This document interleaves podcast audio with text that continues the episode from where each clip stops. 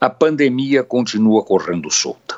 Tem quem fale que estamos no pico da segunda onda, mas se estamos, pelo jeito, esqueceram de contar para o vírus.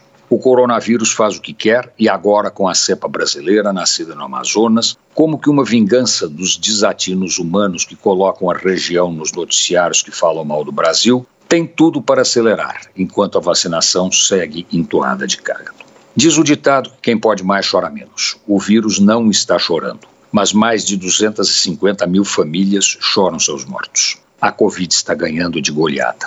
É apavorante saber que não temos vacina, que o Ministério da Saúde mente, que não há plano nacional para combater a pandemia e que o presidente da República parece que torce para o vírus.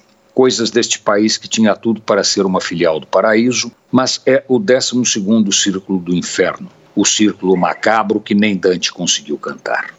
Não sei o que fizemos, mas deve ter sido muito grave. Afinal, ninguém merece passar o que estamos passando nos últimos 20 anos, a não ser que o pecado seja mortal e indisculpável.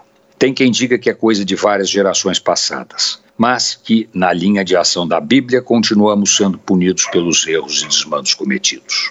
Não gosto da versão, mas como tudo pode ser, é melhor torcer para a vacina chegar, ter seringa para aplicá-la e que em algum momento o brasileiro saia dessa. Do jeito que está, vai ficando muito, mas muito feio.